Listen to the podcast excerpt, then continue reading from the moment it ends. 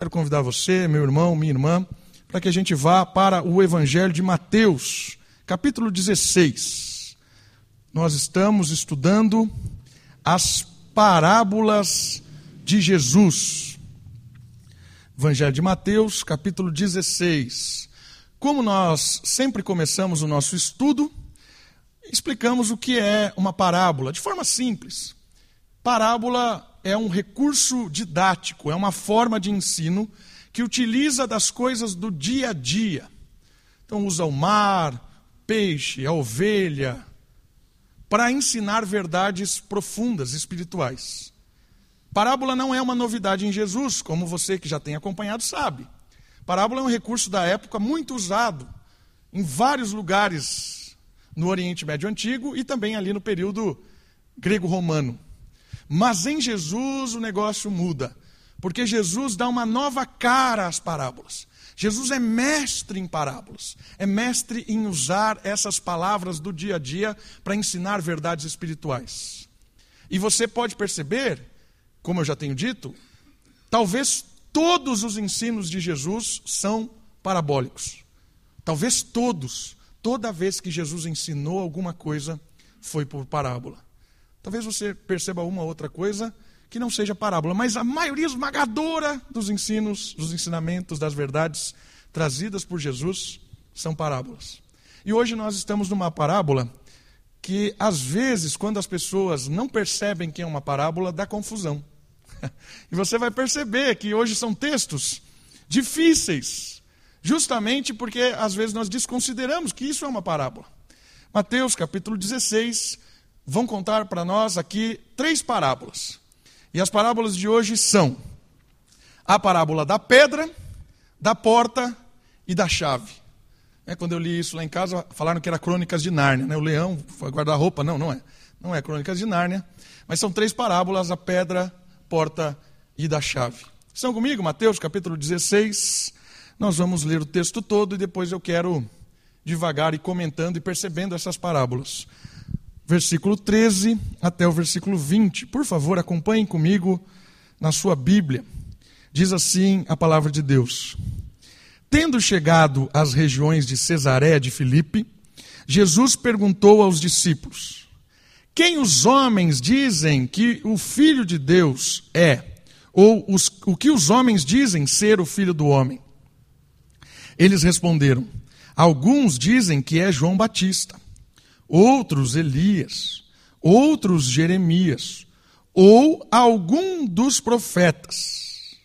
E Jesus lhes perguntou: Mas vocês, quem dizeis que eu sou? Respondendo Simão Pedro: Tu és o Cristo, o Filho do Deus vivo. E Jesus lhe disse: Simão, filho de Jonas, Bar Jonas, Tu és bem-aventurado, feliz, porque não foi a humanidade ou a carne, o sangue, que te revelou isso, mas o meu Pai que está no céu. E digo-te ainda que tu és Pedro, e sobre esta pedra edificarei a minha igreja, e as portas do inferno não prevalecerão contra ela. Eu te darei as chaves do reino do céu. O que ligares na terra terá sido ligado no céu, e o que desligares na terra terá sido desligado no céu. Então ordenou aos discípulos que a ninguém contasse que ele era o Cristo. Algumas informações introdutórias da nossa parábola. Onde é que eles estavam? Como vocês já sabem, Jesus estava dando um tempo dos embates nas grandes cidades. Jesus ainda segue distante das cidades maiores da época, onde os líderes religiosos estavam sendo hostis com ele, embates, dureza, estavam odiando o ministério de Cristo. Então Jesus deu uma afastada. Ele foi para o norte de Israel, ele foi ali bem na divisa com terras gentílicas. E ele estava ali numa região chamada, ou numa cidade agora chamada especificamente de Cesaré de Filipe. E essa cidade é uma cidade muito interessante, porque ela é uma cidade muito bonita de Israel com muitas é, paisagens bonitas e muita água. Tem muita. A fonte do Rio Jordão, por exemplo, uma das, da, das nascentes do Rio Jordão, é nessa região. Então é um lugar muito bonito. Na época de Filipe, que era o administrador dessa cidade, ele mudou inclusive o nome em homenagem ao César, por isso se chama Cesareia de Filipe. Ele modernizou essa cidade. Então criou ali casas de banho, já que tinha muita água, criou moedas próprias. A cidade ficou bonita, teve teatro, ficou um negócio moderno. Apesar de ser uma cidade mais, mais reduzida, era uma cidade muito organizada. E era uma cidade onde tinha muito gentil. Os poderosos religiosos, fariseus, saduceus, não estavam por ali. Não se interessava muito pelas pelas periferias. Né? Como um bom líder religioso gosta de estar no meio onde tem poder. Né? Um bom líder religioso gosta de estar poder, então eles não estavam ali. Ali não interessa muito. Mas Jesus estava por lá. Jesus estava fugindo desse pessoal, estava dando um rolê ali por cima. E nesse rolê interessante, Jesus, pelo caminho, ele está orando e quem dá essa informação para nós é Lucas, porque Lucas também conta esse relato. Aqui em Mateus a gente não vê essa oração. Mas Lucas, num texto paralelo, porque é um evangelho sinótico, conta a mesma história, de um ângulo diferente. Lucas fala para nós: olha, Jesus estava orando, e a partir do momento dessa oração, desse tempo de intimidade com, com o Pai, ele sai, começa a caminhar com os discípulos, e aí ele faz algumas perguntas aos discípulos. Ok? Então Jesus, numa conversa com os seus queridos, pergunta a respeito da compreensão das pessoas a respeito do seu ministério. Vocês viram no texto que Jesus pergunta assim: quem é que o pessoal está dizendo que eu sou? Ou o que é que o pessoal aqui dessa região, que tem muito, muito pessoal aqui que não é de tradição judaica, o que, é que eles estão dizendo a respeito do meu ministério? E em, em seguida ele pergunta para os discípulos. Então nós vamos começar falando do interesse de Jesus. O interesse de Jesus pelas pessoas. Isso é muito legal no texto, porque Jesus pergunta aos seus discípulos o que é que eles estão falando, como é que eles estão interpretando o meu ministério, quem esse pessoal acha que eu sou. É uma pergunta muito legal. Vamos lá, vamos pensar um pouquinho. O mestre revela aos seus discípulos o interesse em saber o que as pessoas estão percebendo de sua missão. Seria ele João Batista? Elias, Jeremias ou um outro profeta? Eu gosto dessa pergunta de Jesus, porque ela nos atenta a uma questão muito importante como discípulos dele. Perceber quem são as pessoas que estão à nossa volta. Porque muitas vezes nós estamos falando algo sobre Jesus, vivendo algo como Jesus, mas nós não estamos sensíveis em perceber como essas pessoas estão interpretando os nossos ministérios. Muitas vezes a gente está achando que está falando do Evangelho, que está com, compartilhando da nossa fé, mas as pessoas não estão entendendo nada, ou, ou elas não estão percebendo. E aqui Jesus é muito legal porque ele chama a sua atenção e a minha e a dos seus discípulos: olha, é importante a gente perceber o que eles estão falando. E é muito provocativo, porque a resposta do povo, principalmente os gentios que não conhecem muito a respeito da história de Israel, eles sabem de Jesus. Eles sabem a respeito dessas promessas messiânicas.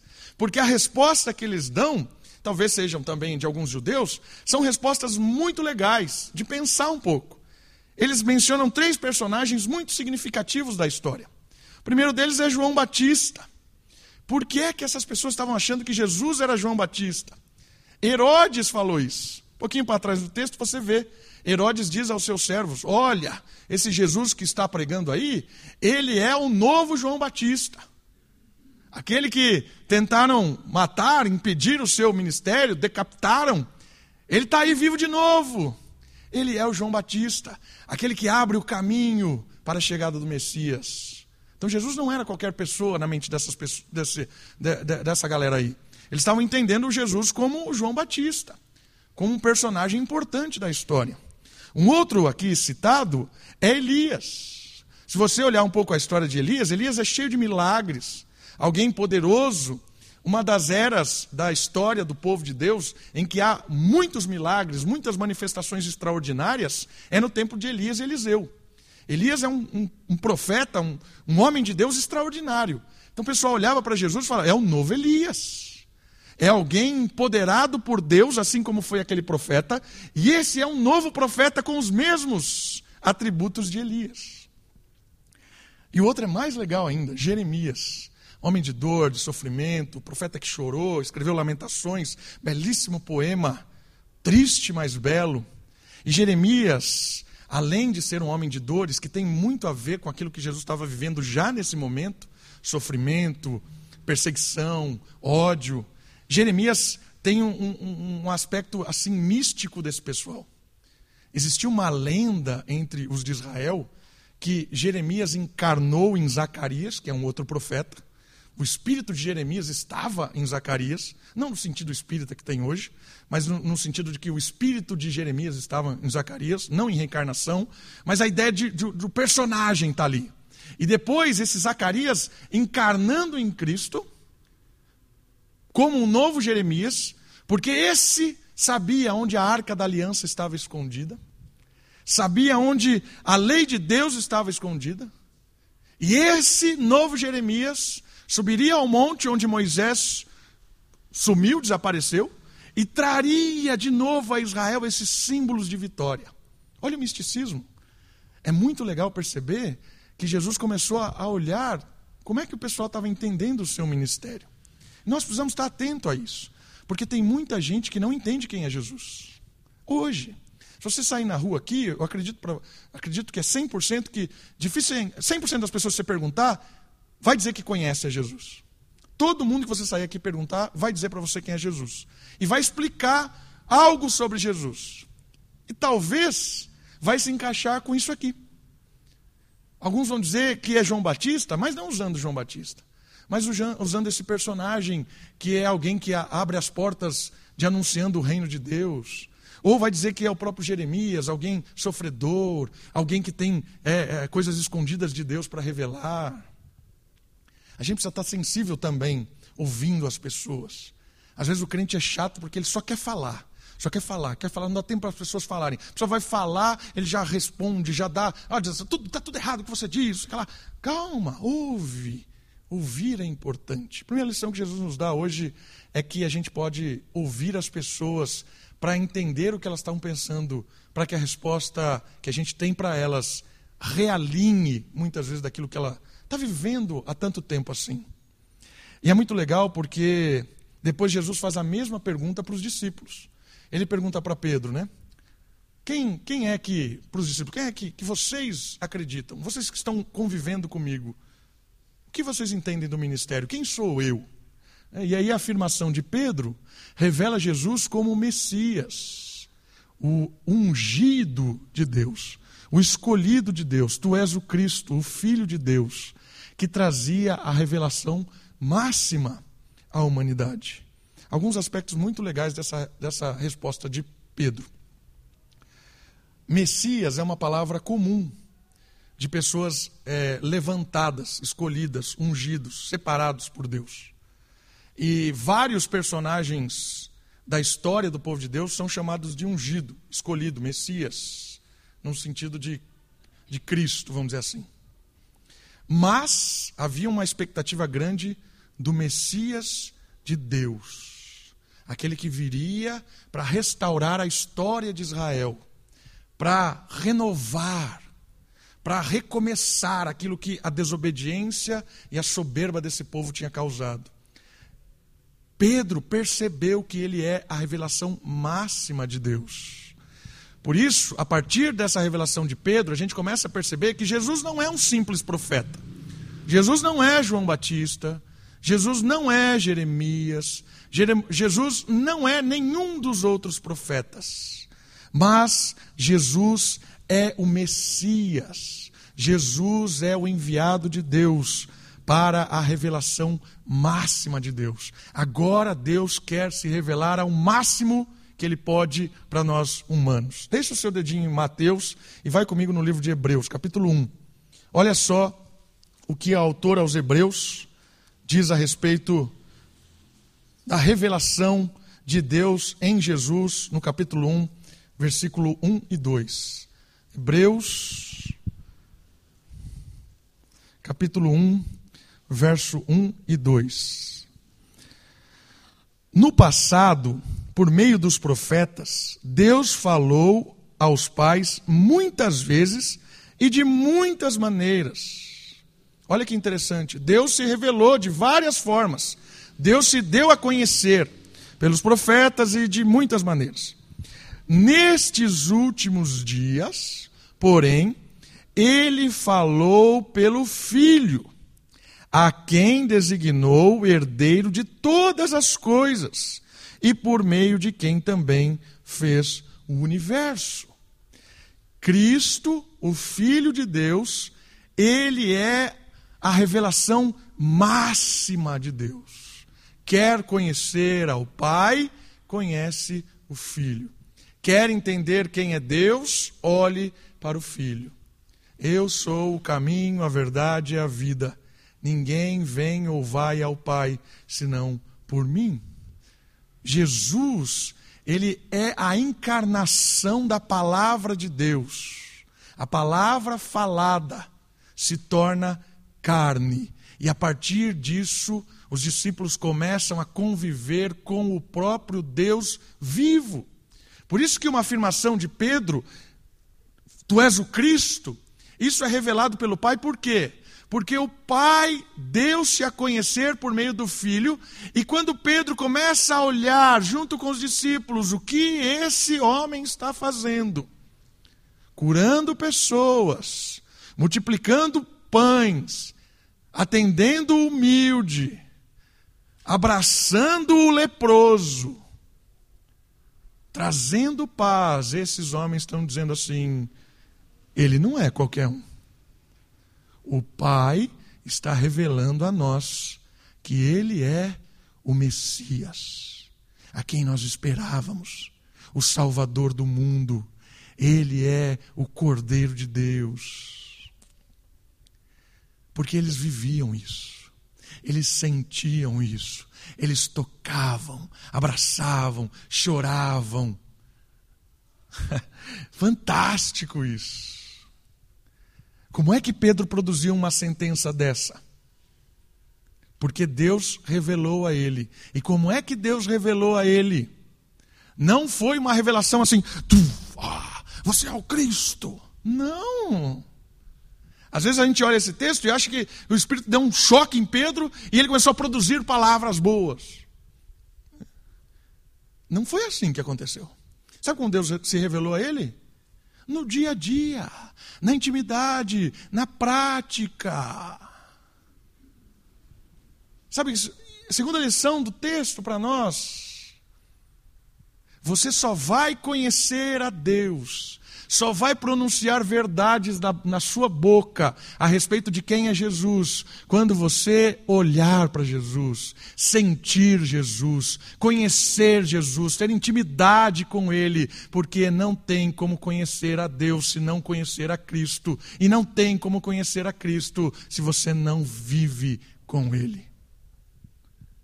Isso é uma, chama, uma chamada de atenção muito grande. Porque às vezes nós Queremos ter um conceito correto de Deus. Ortodoxia, olha que palavra bonita. Um conceito correto da divindade. Ortodoxia sem experiência é farisaísmo. Porque os fariseus eram doutores da lei, conheciam a lei muito mais do que Pedro, muito mais do que qualquer discípulo. Porque Pedro era um pescador, Pedro não sabia nem escrever direito. Mas foi Pedro que acertou quem era Jesus e não nenhum dos fariseus. Ao contrário, os doutores da lei, os líderes religiosos, mataram ele. Mataram por ódio, não por amor. Porque Jesus diz: ninguém me mata, né? eu dou a minha vida por amor. Mas eles não aguentaram, por tamanho ódio. Eram ortodoxos da teologia, mas não perceberam Deus na pessoa de Jesus.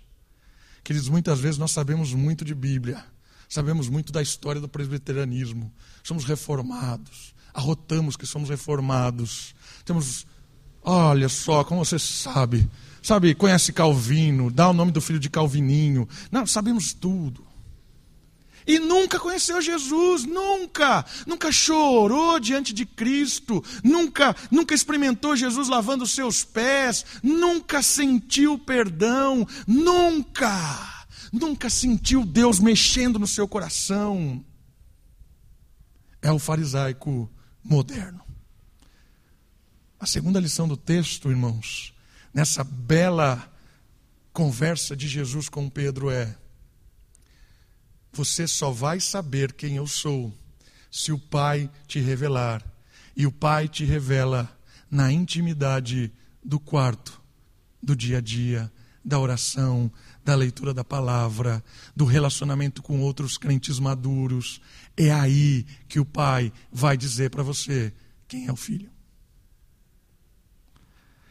Quer conhecer a Deus? Conheça Jesus. Quer conhecer a Jesus? Busque, ore, se entregue, se relacione com outros que são também de Jesus. A pergunta de Jesus termina numa afirmação belíssima: Tu és o Cristo, o Messias, o enviado, aquele que vem com o poder de Deus, o Filho que revela para nós quem é o Senhor. E logo depois, dessa belíssima conversa, desse lugar, desse ambiente, vêm as três parábolas. As três parábolas são contadas nesse contexto. Porque essas três parábolas têm a ver com os discípulos e têm a ver com o Pedro, que é o representante ali. Tem a ver com os discípulos, porque vai falar para os discípulos dinâmicas da igreja. Lembra que as parábolas ensinam verdades espirituais? Jesus vai usar três parábolas, três símbolos, para ensinar aos discípulos o que é a igreja dentro do reino. Quem são aqueles que são chamados de povo de Deus no Novo Testamento? E aí vem a primeira parábola. A primeira parábola é a parábola da pedra. A igreja como agente do reino. Certo? A parábola vai ensinar so, sobre isso. A parábola da pedra, não só da pedra, né? A parábola da chave e a parábola da porta vai ensinar sobre a igreja como agente do reino. Então, antes da parábola, só quero ler isso aqui. As parábolas contadas por Jesus revelam que o Messias não agiria através de um reino nacional. Ou seja, não é através de Israel, é através de um reino supranacional, espiritual. Como muitos até então esperavam. Porque a ideia de Messias era a ideia de um rei de Israel. Claro que Jesus seria o rei de Israel em primeiro momento e depois se tornaria o rei de todo o mundo. Mas a ideia é que Israel não seria uma nação exclusiva. Todas as nações da terra seriam abençoadas pelo Messias, porque a igreja é um povo multiétnico, mas que de forma espiritual penetraria em todos os cantos deste mundo. Então essas três parábolas vai nos ensinar a respeito dessa igreja a dinâmica da igreja dentro do reino de Deus, um povo escolhido por Deus, agora não mais um povo nacional, não é mais de Israel, você não precisa ser judeu ou de Israel para ser da igreja, você precisa nascer de novo, como Jesus disse para Nicodemos. Nascer de novo, ah, por meio do Espírito. O Espírito nos dá vida, nascemos de novo, e esse Espírito que habita em nós nos faz um povo porque ele habita em mim, habita em você, e essa habitação do Espírito nos faz um povo. E é um povo agora de todos os lugares. Para quê? Para expandir o reino. A igreja é o quartel-general do reino. E esse quartel-general tem como finalidade capacitar o cidadão do reino para que ele seja um profissional na área que ele foi chamado para ser estudante, uma pessoa dentro da, da sua casa, um profissional que espalhe esse reino capacitado pela igreja. E as três parábolas vão falar sobre isso sobre a dinâmica da igreja dentro do reino. Como é que funciona a igreja para que a igreja seja instrumento de Deus dentro do reino. Então vamos lá. Agora sim vamos para a parábola da pedra. A pedra e a rocha. Olha só. Tu és uma rocha. Foi isso que Jesus disse para Pedro. Jesus cometeu bullying aqui, deu um apelido para Pedro. Pedro era Simão e Jesus o chamou de pedra. Imagine, Jesus está dando um apelido para Pedro. Tu és a pedra. E olha, essa afirmação do Albert Barnes é muito legal. Tu és uma rocha. Mostra-te firme e preparado para a missão de lançar os alicerces da igreja. A partir de ti, eu edificarei a minha igreja. Você será honrado, Pedro, pois será o canal, o primeiro a apresentar o evangelho tanto para os judeus como para os gentios. A parábola da pedra está nos dizendo algo muito legal sobre Pedro e também sobre a igreja. Aqui é uma confusão muito grande porque as pessoas não percebem que isso é uma parábola. Jesus, Jesus diz assim: Tu és Pedro. Isso quer dizer, você é o homem pedra. E sobre a pedra, a rocha, eu vou edificar a minha igreja. Eu edificarei a minha igreja. Aqui está em grego. É, foi escrito em grego. Grego há uma diferença das duas palavras: pedra e rocha. Mas uma coisa muito importante de perceber é que Jesus não disse isso em grego. Jesus disse isso em aramaico, que era a língua da época. Em aramaico, pedra e rocha não tem diferença, é a mesma palavra. Então Jesus está dizendo assim: Você é o homem pedra, e sobre a pedra eu vou construir uma igreja. Eu vou estabelecer o meu povo. Homem pedra, você é importante nessa pedra. Olha que parábola doida. Se a gente não perceber os detalhes dessa parábola e não entender isso como parábola, a gente vai cair em algumas coisas perigosas. Primeira coisa perigosa que se cai quando não entende isso uma parábola. Você acha que Pedro é a rocha, que Pedro é a pedra, que ele é a base da igreja. A partir de Pedro, nós temos agora a igreja. Pedro é o primeiro papa. Não é. Não é isso que o texto está dizendo. A outra coisa é ir por, totalmente por outro lado. Olha, a parábola, a, a, o texto está dizendo que Jesus, a afirmação de Pedro é a, é, é, é a pedra. Não é só a afirmação de Pedro que é a pedra. Você exclui totalmente Pedro dessa, dessa história. Aí não faz o mínimo sentido chamar Pedro de pedra. Se Pedro não tem nada a ver com o estabelecimento da igreja, se Pedro está totalmente excluído, não faz sentido chamar ele de pedra. Por que, que Jesus chamaria Pedro de pedra se a rocha é só a afirmação de que Jesus é o Cristo? Jesus é o Messias. Esse é o outro extremo. Tem gente que diz assim: olha, a pedra aqui é só a mensagem. A igreja só estabelecida sobre a mensagem que Pedro disse. E o que é que a parábola então está nos ensinando?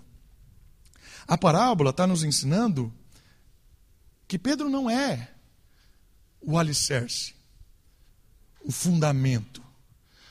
Pedro é a primeira, o primeiro pedrinha que vai ser colocada no fundamento. Tu és o homem pedra. É o primeiro, é a primeira pedrinha que vai ser colocada sobre a rocha, que sou eu. A rocha é o lugar de construir, o alicerce forte que não vai cair. Cantamos isso. Quem é a rocha?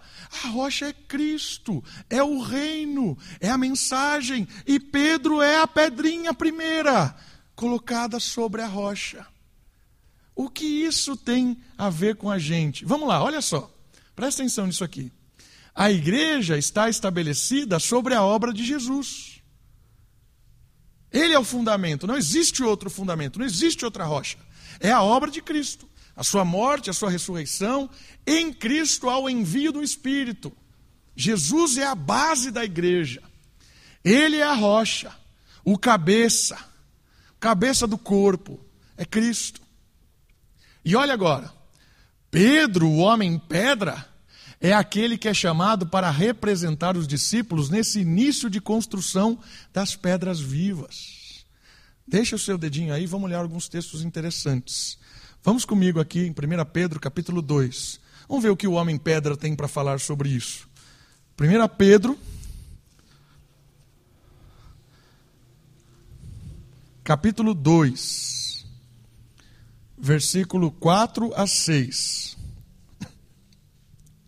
Primeira carta de Pedro, capítulo 2, versículo 4. Diz assim: Chegando-vos a ele, a pedra viva, rejeitada pelos homens, mas eleita e preciosa para Deus. Vós também, como pedras vivas, sois edificados como casa espiritual, para ser de sacerdócio santo, a fim de oferecer sacrifícios espirituais aceitáveis a Deus, por meio de Jesus Cristo. Por isso a Escritura diz: ponho em Sião uma pedra angular, é a pedra que dá base, eleita e preciosa. Quem nela crer não será envergonhada ou desapontada. Percebeu que Jesus é a pedra, mas também Pedro é a pedra. Em que sentido Pedro é a primeira pedra? Dois sentidos. Efésios. Abra comigo. Efésios capítulo 2, versículo 20. Eu creio que a gente não tem nenhum problema com Cristo ser a pedra fundamental, angular. Ponto pacífico para todo mundo aqui, eu acredito. Ele é a base da igreja. Mas Pedro, às vezes a gente fica com o pé atrás, né, quando a gente começa a falar que Pedro também é uma pedra. Olha só, Efésios capítulo 2, versículo 20. 19. Assim não sois mais estrangeiros, nem imigrantes. Pelo contrário, vocês são co-cidadãos dos santos, membros da família de Deus, membros da igreja, edificados sobre o fundamento do quê? Dos apóstolos e dos profetas, sendo o próprio Cristo Jesus a principal pedra de esquina. Sabe o que está nos ensinando? Que não é só Pedro, Pedro era o representante dos discípulos. Ele era a pedra, mas aqui Paulo está falando, não só Pedro é a pedra. Todos os discípulos, todos os apóstolos e os profetas que traziam a revelação de Deus também é a pedra. Que pedra? Agora vamos, imagine essa situação. Jesus é a base aqui, ó. Jesus é a base do púlpito. Aqui, ó. Ouviu? É isso aqui. Essa é a pedra angular, a pedra da esquina, a pedra que não tem como existir nada sem ela. E Jesus diz para Pedro assim: Você é o homem pedra. Como eu sou uma pedra viva, você também é. Então, vem aqui, Pedro. Junte-se começou a construir o edifício. Começou a colocar o fundamento da igreja. É a casa espiritual, os primeiros tijolinhos ali da casa, o fundamento da, da igreja.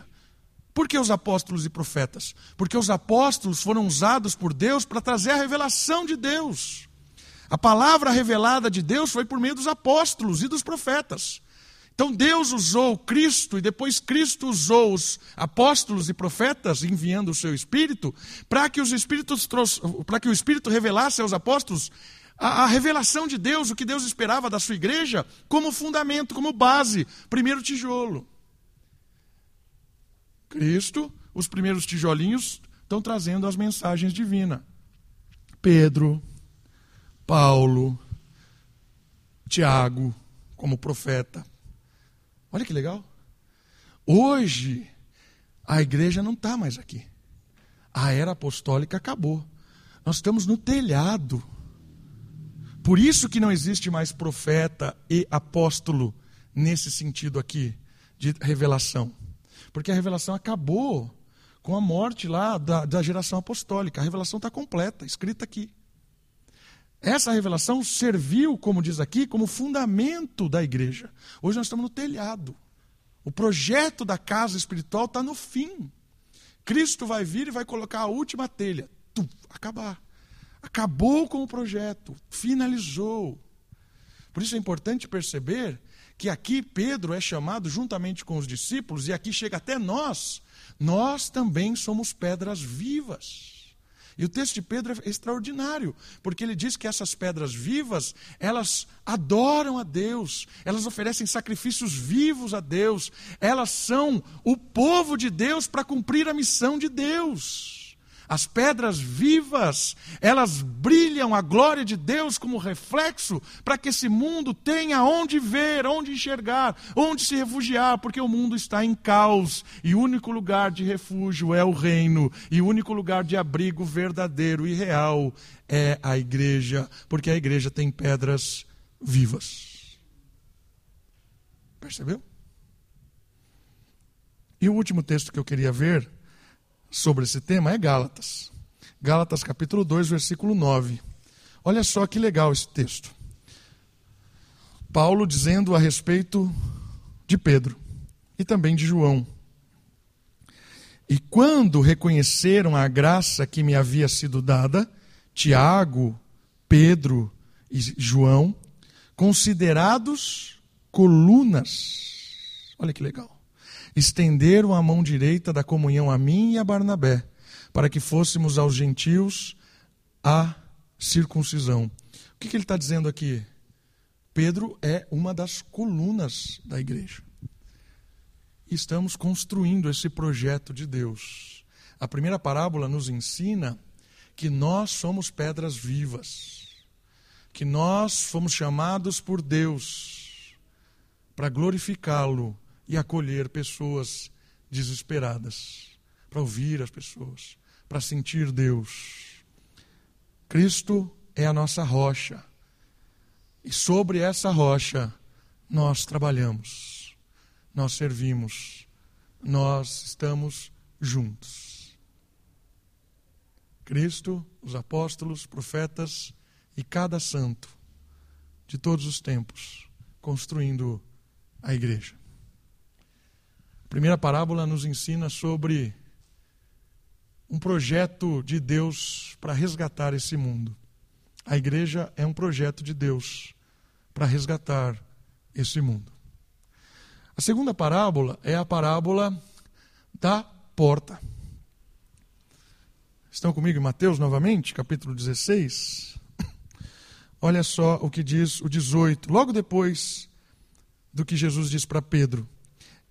É Ele que edificará a igreja, isso ficou claro, né? Cristo quem está edificando. E só uma coisa muito interessante: a palavra edificar está no futuro. Então não existe igreja no Antigo Testamento. Isso é só uma provocação. Agora olha só. E as portas do inferno não prevalecerão contra a igreja. As portas da morte não prevalecerão contra a igreja. O que essa parábola tem para nos ensinar? Os portões, as portas das cidades antigas eram locais de muita ação. Então Jesus não está usando a ideia de porta nessa parábola só o portão, madeira. Não, não é só isso. É a ideia de porta. Porque é na, na, nas portas das cidades que aconteciam muita coisa. Era um lugar agitado. O que, é que acontecia nessa, nessas portas? Aqui, ó, a porta está aqui, o pessoal está aqui, em volta. Aconteciam transações comerciais, acordos, política, muita coisa acontecia ali. Era lugar de comércio, de troca de informação, de bate-papo, de juízo de coisa. Dois irmãos lá, ou duas pessoas têm intrigas, vamos lá na porta para resolver isso. E o que, que esse texto então está nos ensinando? Os portões que administram a morte irão, não irão aguentar o poder que vem da igreja de Deus derrubando a velha entrada. A parábola diz o seguinte: o mundo é uma cidade. A cidade tem um portão. E nesse portão acontecem todas as coisas da cidade. Esse portão hoje é o portão da morte. Ali os, o comércio acontece de forma mortal. Os juízos, os julgamentos, os tribunais acontecem de forma pecaminosa. O entretenimento acontece de forma pecaminosa, porque o portão da cidade está contaminado com a morte. O mundo jaz no maligno. Tudo no mundo está contaminado. Tudo. Mas tem uma boa notícia, Pedro. Essa igreja que vou edificar E você e os apóstolos são agentes dessa igreja. Essa igreja, essa cidade mundana, que a porta está cheia de contaminação, tudo que acontece na cidade é diabólico. Ela não vai prevalecer, porque a igreja vai chegar de chute nessa porta. A porta é o, é o lugar de defesa. E a igreja vem para socar essa porta. Por quê? Porque a igreja vem para derrubar como é que esse mundo faz transações. A igreja vem para derrubar como esse mundo julga as coisas. A igreja vem aqui para derrubar como esse mundo diz que as coisas têm que acontecer, porque a porta desse mundo está cheia de morte. Mas a igreja tem a proposta de vida, porque nós somos pedras vivas. E quando nós chegamos na porta da cidade do mundo, nós chutamos com o evangelho da vida, que liberta as pessoas da escravidão, do medo, da angústia, da insegurança as portas das cidades do mundo não vão prevalecer, porque o reino vai expandir por toda a terra, e um dia nós veremos novos céus e nova terra, e aí não tem lágrima, não tem dor, não tem injustiça, porque o portão do inferno foi derrubado, e agora nós temos uma cidade de ruas de ouro com um portão novo. Percebeu? A parábola nos ensina que a gente não tem que ter medo do mundo. E aqui é muito legal porque essa palavra inferno, ela tem a conotação de morte. O Hades, o túmulo, a sepultura, tudo que a morte, que o pecado causou, não vai prevalecer, a porta será derrubada. A maior arma do mundo é a morte a maior arma do inimigo é a morte. Porque a morte coloca medo em todo mundo. A morte coloca as pessoas de joelho. A morte coloca uma pessoa escrava da outra. A morte faz com que a gente aceite coisas que jamais aceitaríamos. Tem histórias de que quando Hitler invadiu alguns países e pegava alguns pastores, eles, os que eram sozinhos, morriam porque não abriam mão de nada. Eu vou te matar se você não negar a fé. Segunda Guerra Mundial. Pode matar. Eu vou te matar. Pode matar. Mas muitos tremiam e abandonavam quando pegava a filha, a esposa, o bebê e punha a arma na cabeça e falava assim: Eu vou matar. Olha que dureza. Muitos abriram mão da fé dizendo assim: Não, tá bom. Porque a maior arma dos tiranos é a morte. A morte põe muita gente de joelho. Mas se você olha na história de Israel, se você olha na história da igreja, quando os discípulos, quando os crentes perdem o medo da morte, não tem mais tirano que bote crente de joelho. Para de falar, Pedro. Para de falar, João. Nós vamos matar vocês. Pode matar. Matar todo mundo. Pode matar. E aí o que, o que, o que vai ameaçar mais? Qual é a maior ameaça do que a morte? Não tem. Perdeu todas as forças. Quando o crente perde de verdade o medo da morte, desarma todos os inimigos. Ah, você vai morrer. E daí? E daí? Porque o viver é Cristo e o morrer é Cristo. Lucro. O máximo que a morte pode fazer com você, o máximo que a morte pode fazer com você, é entregar você nos braços de Jesus. É o máximo. As portas do inferno não prevalecem contra a igreja, porque a igreja, cada dia que passa na intimidade com o Senhor, perde o medo da morte. E a última parábola, a parábola da chave. Isso aqui é muito legal, porque tem pessoas que entendem que Pedro é o dono da chave do céu, né? Já viu isso, né? Pedrão, toda piada que você conta do céu, quem está na porta é Pedro, né? Ele que vai avaliar quem vai entrar, quem vai sair. É por causa desse texto aqui. Porque a parábola diz isso. Versículo 19: Eu te darei as chaves do reino do céu.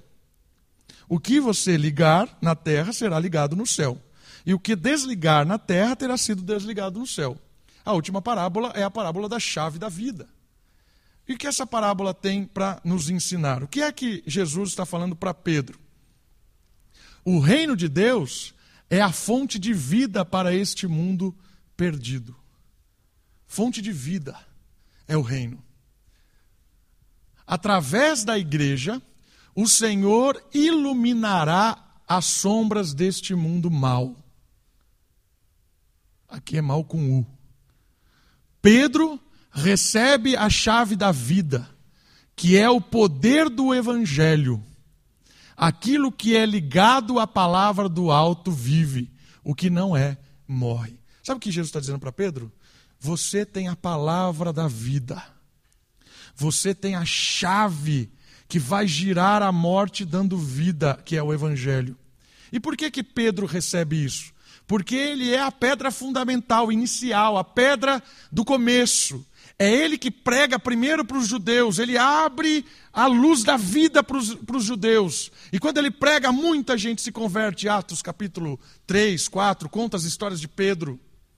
Depois ali de Pentecostes, no capítulo 2. Pedro prega e o céu se abre, trazendo vida através da mensagem de Pedro. E Pedro também é o primeiro a abrir as portas do céu, da vida para os gentios que não eram judeus. Foi Pedro que foi levado por Deus até a casa de Cornélio, o gentio, que conheceu o evangelho e o Espírito desceu sobre ele. Como aconteceu em Jerusalém com os judeus, aconteceu com os gentios. E quem foi o primeiro? A pedra fundamental? Pedro. Olha que legal. Pedro recebeu de Cristo, Cristo delegou a ele essa possibilidade de ser o primeiro. E antes de. Tem duas conotações essa ideia de, da chave da vida. Olha só como essa ideia da chave não vai só para Pedro. Assim como a pedra não era só Pedro, e todos nós somos pedras vivas também, no sentido de igreja, olha só um pouquinho para frente, Mateus 18, 18. Olha só o que diz esse texto de Mateus, capítulo 18, versículo 18.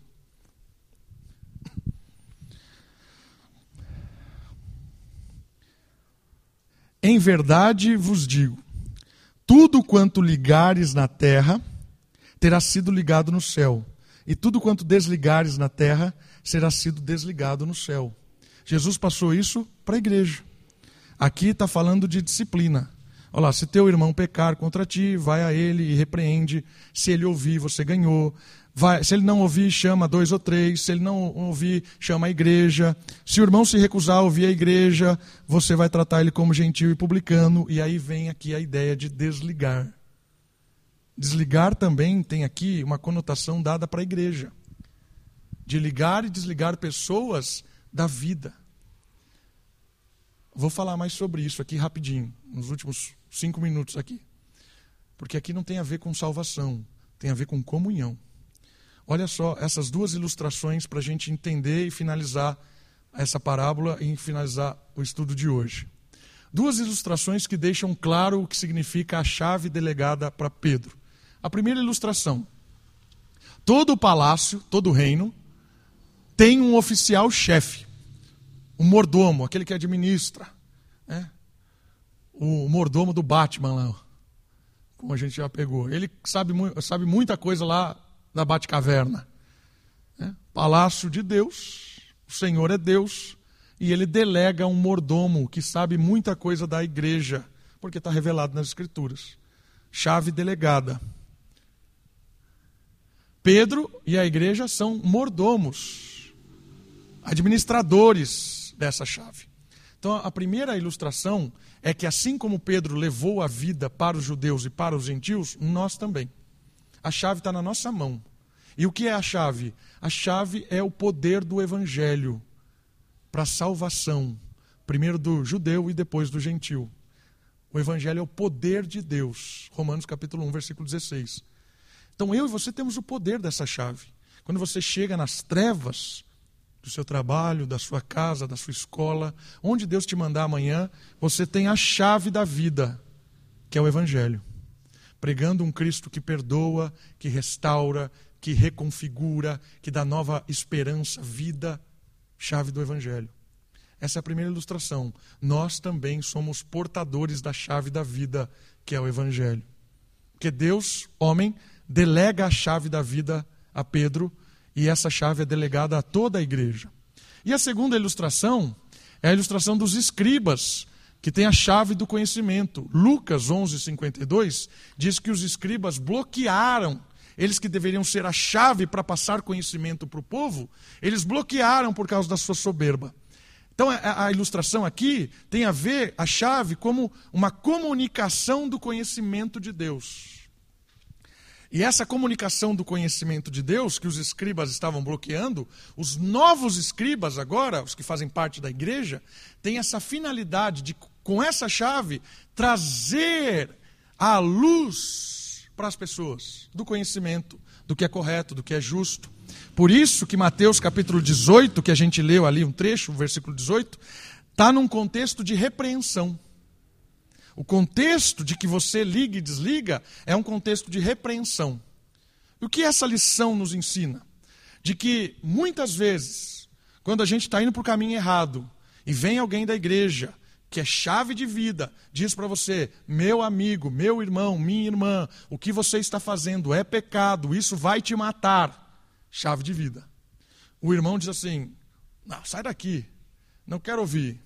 Aí Jesus diz assim: chama dois ou três mais maduros da fé, vai lá dizer para ele, tá, ele vai morrer, está fazendo bobagem. Aí vai lá, comitiva, meu amigo, você está fazendo bobagem, você vai morrer, chave de vida. Sai daqui, não quero ouvir vocês, conselhos, você não sabe nada de, de, de igreja, eu que sei, estou aqui há 200 anos. Vamos contar para a igreja. Igreja, fulano de tal está fazendo bobagem. Ele vai morrer, mas não quer ouvir.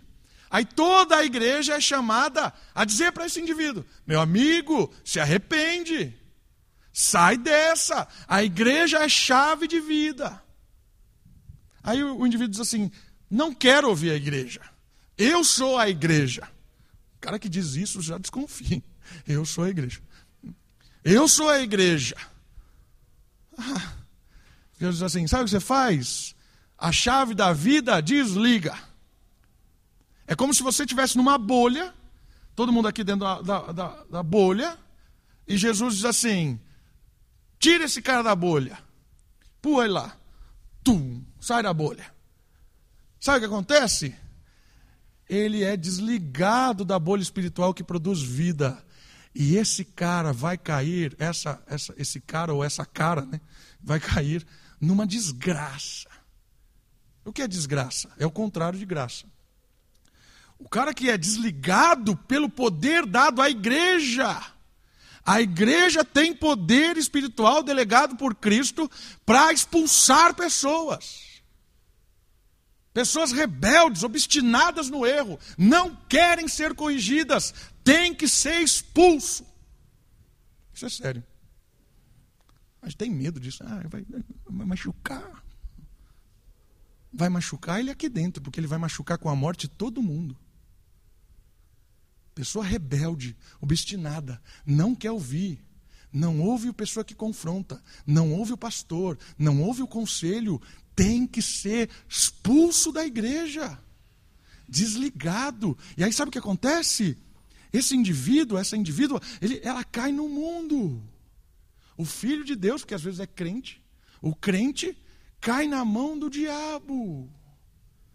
E aí um soco atrás do outro. Tá.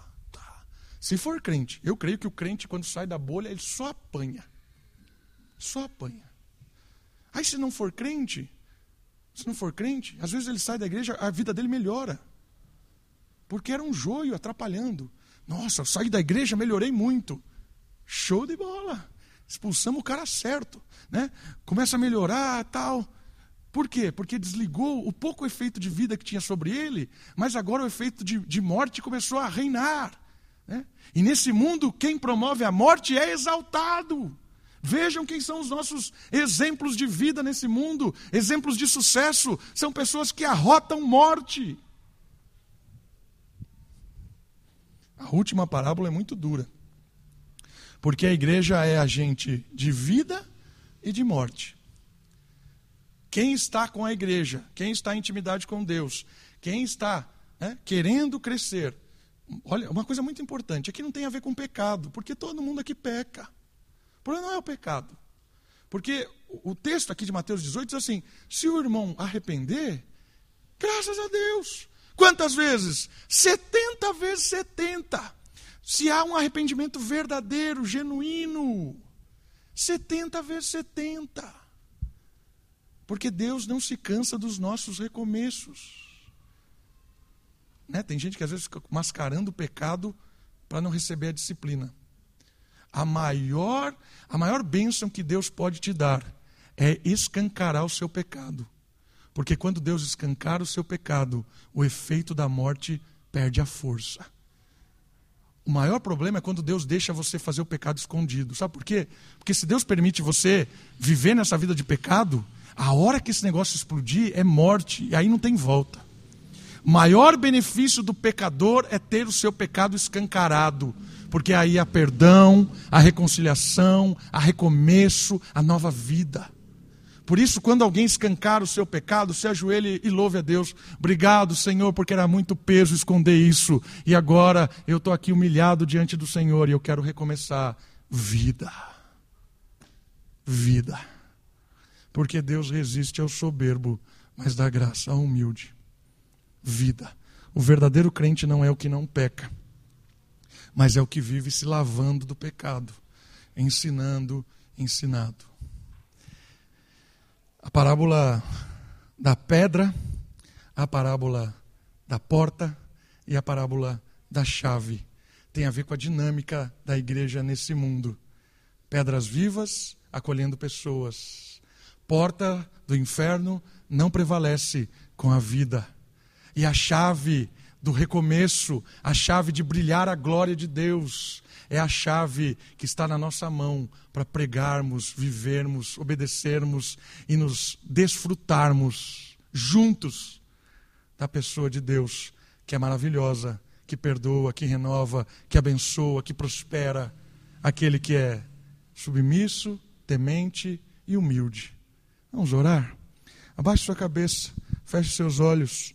Olhe o Senhor, peça a Ele para que nós possamos ser pedras vivas, que as portas do inferno realmente não prevaleçam diante da nossa atuação nesse mundo e que de verdade nós sejamos dispenseiros dessa chave de vida. E quando alguém vier com a chave de vida sobre nós, que também sejamos humildes para reconhecer nossas falhas, nossos erros, nos arrependermos e começarmos de novo. Pai querido, muito obrigado. Obrigado pela tua graça, pela tua misericórdia. Obrigado a Deus, porque em Cristo nós temos vida e vida em abundância. Cuida de nós, nos ajude, ó Pai, a crescermos, a amadurecermos, fugirmos do pecado e termos uma vida que agrada ao Senhor neste mundo que carece de pessoas usadas pelo Senhor para aconchegar, perdoar, acolher. Nos usa neste mundo mal para levar a vida para essas pessoas, ó Deus. Usa, ó Pai, do teu Espírito também para que nós possamos experimentar dessa vida maravilhosa todos os dias. Nós oramos e te louvamos no nome precioso do nosso Salvador Jesus Cristo. Amém.